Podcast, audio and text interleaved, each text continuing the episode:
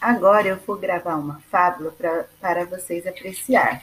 O sapo e o boi. O sapo coachava no brejo quando viu um boi se aproximar do rio para beber água. Cheio de inveja, ele disse para os amigos: Querem ver como eu fico do tamanho desse animal? Impossível, respondeu o pato. Absurdo, comentou a coruja. Esqueça, disse a garça. Então, para o espanto de todos, o sapo estufou a barriga e aumentou de tamanho. Viram só?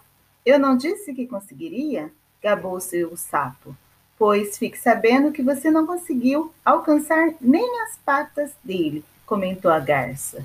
Inconformado, o sapo continuou a estufar.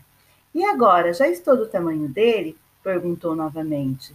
Só se for do tamanho de um bezerro, respondeu o pato.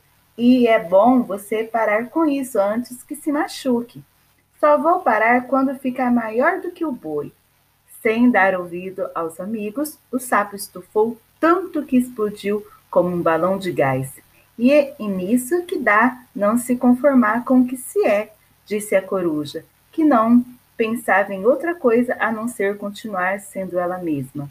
Moral: não tente imitar os outros, Seja sempre você mesmo. Olá, meus amores. Estou gravando esse áudio para convidar vocês a gravar a sua fábula usando esse aplicativo.